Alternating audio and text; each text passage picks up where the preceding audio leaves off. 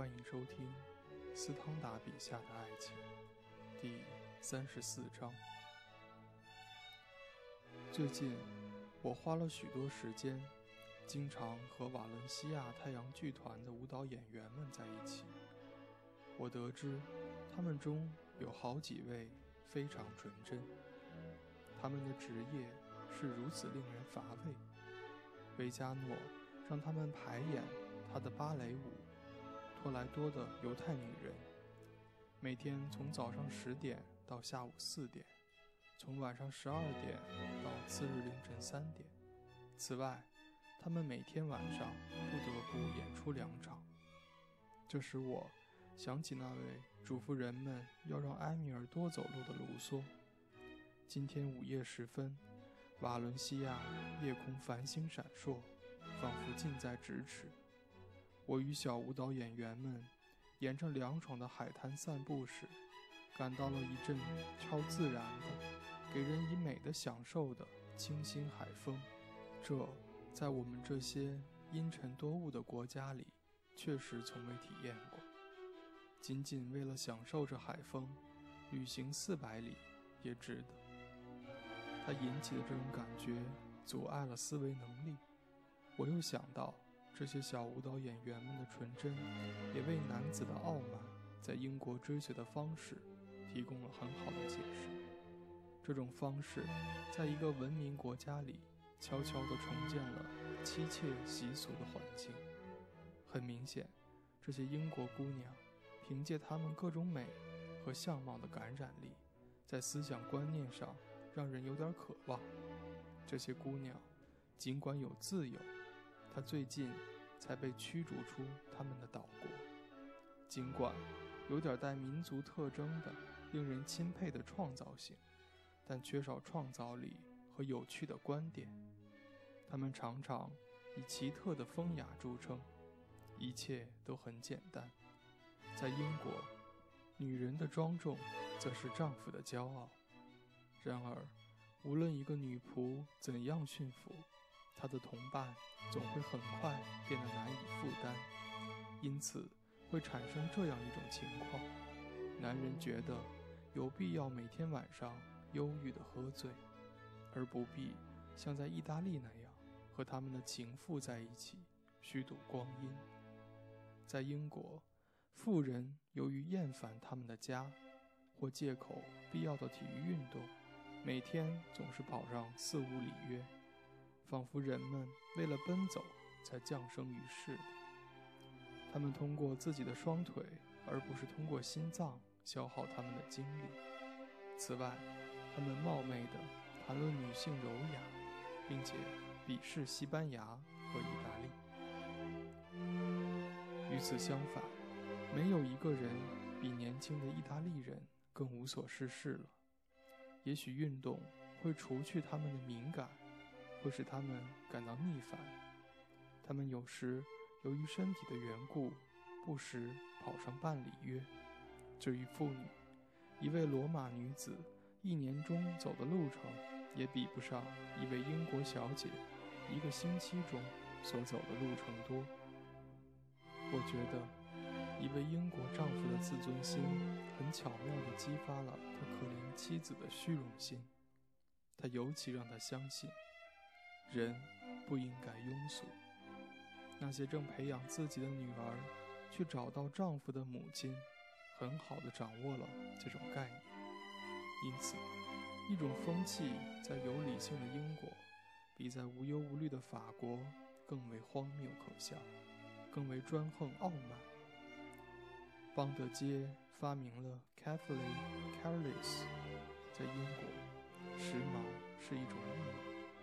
在巴黎，则是一种乐趣。这种时髦，在伦敦新邦德街和芬丘切街之间筑起了一道比巴黎的昂登街和圣马丁街之间高得多的铜墙铁壁。丈夫们心甘情愿地允许他们的妻子沉溺于贵族的荒唐念头之中，作为他们压在他们身上的一种。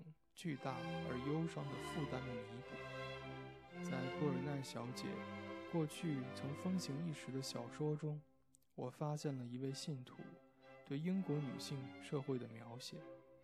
这一社会是以男子沉默寡言的自尊心为表现形式的。既然你口渴时请求喝一杯水，这是俗气的行为，那么布尔奈小姐笔下的女主角只好忠于职守，听任自己渴死。这种超凡脱俗之举，导致最可恶的矫揉造作。我拿一位二十二岁的有钱的英国青年的谨慎。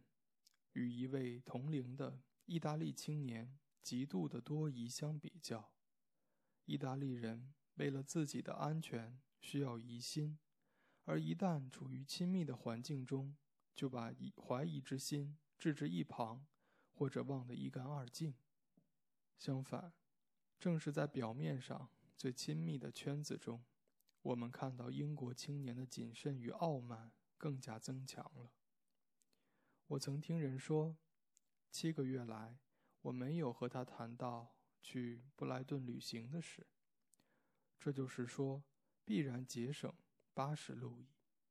说话人是一个年轻的情郎，他谈的是他所敬慕的一个已婚女人。但是，在他感情极度狂热的时候，他也没有失去谨慎。何况，他曾经相当冒失的。对这位情妇说：“我不想去布莱顿，因为我花销不起。请记住，詹农、佩克利和另外上百人的命运，迫使意大利人怀疑一切。而一位年轻的英国花花公子，由于过分的虚荣和病态的敏感，才被迫谨慎小心。法国人在任何时候都表明自己的观点。”对心爱的人倾诉一切，这是一种习惯。如果不这样，他就感到不自由，而且他很清楚，没有自由，也就毫无优雅可言。我只是勉为其难的，或者含着眼泪才敢写上述的文字。不过，既然我相信我不是在奉承一个国王，我为何不说出我对一个国家的看法呢？当然，这一切也许都是十分荒谬可笑的。其原因就是，我们谈到的这个国家，是我所认识的最可爱的妇女的诞生地。换了另一种形式出现，那将是在君主面前低三下四的行为。我仅仅补充说，在整个风俗习俗中，在那么多英国妇女中。真正独创性而依然存在着的，它仅仅需要一个有教养的家庭，不受专门重建妻妾风俗的可悲限制，来创造出的最可爱的品质。不考虑“可爱”这个词的词源，这个词会是多么毫无意义呀！要表达思想感情，又是多么乏味呀！如今，英国柔顺的伊摩琴。和温柔的奥菲利亚会找到许多活的模样，但是这些榜样远远没有一致按照完美的英国妇女标准享有高度的尊重。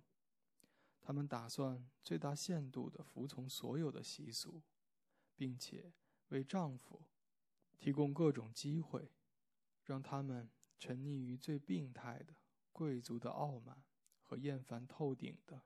各种满足之中，在长长的一排十五至二十个又清凉又幽暗的房间里，意大利妇女斜倚在低矮的长沙发上，无精打采的度过着他们的一生。他们一天六个钟头听人谈爱情或者谈音乐，晚上躲在他们的戏院包厢里度过四个钟头。他们听人谈音乐，或者谈爱情。因此，除了气候条件之外，同样的生活方式在意大利和在西班牙有利于音乐和爱情，而在英国则恰恰相反。我既不赞成，也不反对。我在观察。本集播讲完毕，感谢您的收听。